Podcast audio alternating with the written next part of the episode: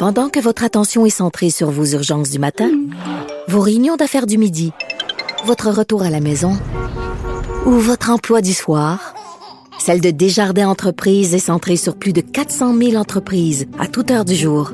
Grâce à notre connaissance des secteurs d'activité et à notre accompagnement spécialisé, nous aidons les entrepreneurs à relever chaque défi pour qu'ils puissent rester centrés sur ce qui compte, le développement de leur entreprise.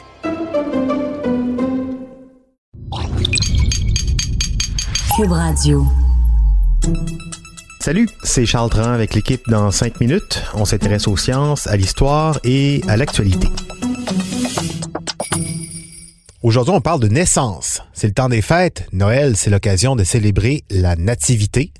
La nativité, d'un point de vue scientifique, on peut la voir comme cette merveilleuse histoire de l'évolution, ces événements qui, un après l'autre et depuis des millions d'années, ont mené à l'apparition de notre espèce telle qu'on la connaît aujourd'hui, une espèce aussi belle que dangereuse. Parce que c'est ça l'espèce humaine, le résultat d'une très longue évolution et euh, qui n'était pas voulu au départ. C'est juste qu'on a gagné à la loterie de la biologie, si on peut dire. Dans un article du blog Le cerveau à tous les niveaux, repris par euh, nos collègues de l'agence Science Presse, on raconte cette formidable histoire de l'espèce humaine. Ça s'appelle l'hominisation. C'est le nom donné à ce long processus qui nous a permis de briller, de devenir si différents des autres primates. Pas toujours, hein, mais, mais quand même. Pour une taille corporelle comparable, notre cerveau est trois fois plus volumineux que celui de notre plus proche cousin, le chimpanzé. Et cette expansion du volume du cerveau, elle s'est faite dans ce qu'on appelle les aires associatives du cortex. Dans ces aires du cerveau, les neurones connectent entre eux, font des liens sans accès direct au monde extérieur. C'est le siège de la pensée, des idées, des simulations mentales, de l'abstraction. Hein? Qui suis-je? Que suis-je? Pourquoi-je? On le sait, beaucoup d'espèces ont une vie sociale, utilisent des outils, ont une culture, une vie politique même, ça a été observé.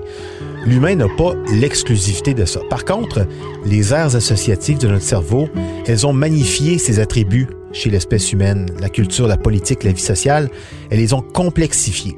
Comment? On le dit souvent, le cerveau et le corps humain, ils sont indissociables. Ils ont évolué conjointement. On ne peut pas les séparer l'un de l'autre pour comprendre d'où on vient et où on s'en va. On va prendre un exemple, la bipédie, le fait de se tenir debout, ça illustre très bien ce développement conjoint du corps et du cerveau. Il y a 3,6 millions d'années, l'humain s'est redressé sur ses deux pattes arrière. Ça a tout changé. En français, on dit un game changer. Ça a changé la donne dans l'évolution. Et ce, de trois manières. Premièrement, quand on se tient debout, on a les mains libres. Libres pourquoi? Pour fabriquer des outils. La confection d'outils, ça exige de la précision, de la motricité. Tout ça, ça fait réfléchir, ça fait penser, ça fait connecter des neurones entre eux. Le cerveau se développe. Autre conséquence du redressement sur deux pieds, ça a fait descendre le larynx dans la gorge. Et le larynx dans la gorge, ça fait que l'air qui passe par là en sortant, il peut être mieux contrôlé, mieux modulé avec le développement des cordes vocales. Ça a permis une voix articulée et donc l'apparition du langage. Quand on regarde les, les incroyables progrès d'un enfant dès qu'il commence à parler, on comprend que l'apparition du langage pour l'espèce humaine a clairement là aussi donné un gros coup d'accélérateur au cerveau, toujours plus gros, toujours plus interconnecté. Et c'est pas tout, la bipédie, le, le fait de se redresser debout, ça finit aussi par modifier une autre chose très importante, la forme du bassin. Un bassin qui laisse moins bien passer les bébés avec leur cerveau toujours plus gros. Ils passaient pas bien. L'astuce de l'évolution, ben, c'est de faire sortir le bébé avant qu'il devienne trop gros. Donc, des humains, des bébés humains prématurés. Et ça, ça a changé beaucoup de choses. Le cerveau d'un petit homme à la naissance, il est développé seulement à 25% Chez le chimpanzé, il est développé à plus de 40% Qu'est-ce que ça change? Ça change tout. Un cerveau qui se développe à l'extérieur de l'utérus, dans un environnement social riche, avec des couleurs, des voix, des ambiances, du dehors, du dedans, du chaud, du froid, des gens, ça fait que les neurones y connectent beaucoup plus, beaucoup plus tôt.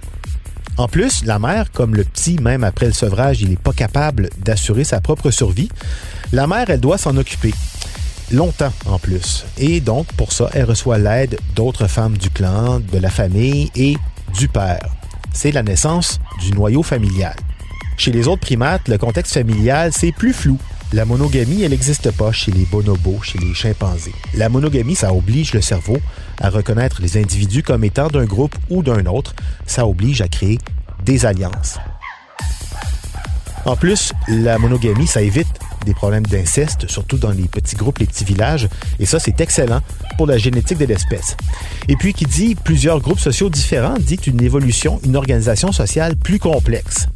L'histoire de l'évolution humaine, donc, c'est tout ça. Reconnaître les différents groupes, les familles, ça oblige à apprendre à négocier plutôt que de se confronter immédiatement, créer des alliances, faire de la politique. Et les cerveaux qui savent comprendre toute cette complexité, qui savent en manipuler les règles à leur avantage, ce sont ceux qui assurent le mieux leur survie et qui se reproduisent entre eux. Tout ça parce que notre espèce a réussi à se mettre sur deux pattes.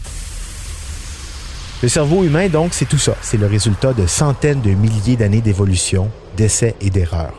D'un point de vue d'évolution, donc, la naissance, la nativité, c'est ça. Et c'est ça qu'on peut célébrer à Noël si on veut célébrer la nativité, mais d'un point de vue tout autre, d'un point de vue scientifique. Joyeux Noël, prenez le temps ces jours-ci d'apprécier ces, formidables machines que nous sommes, que sont le cerveau et le corps humain, des machines qui peuvent faire du bien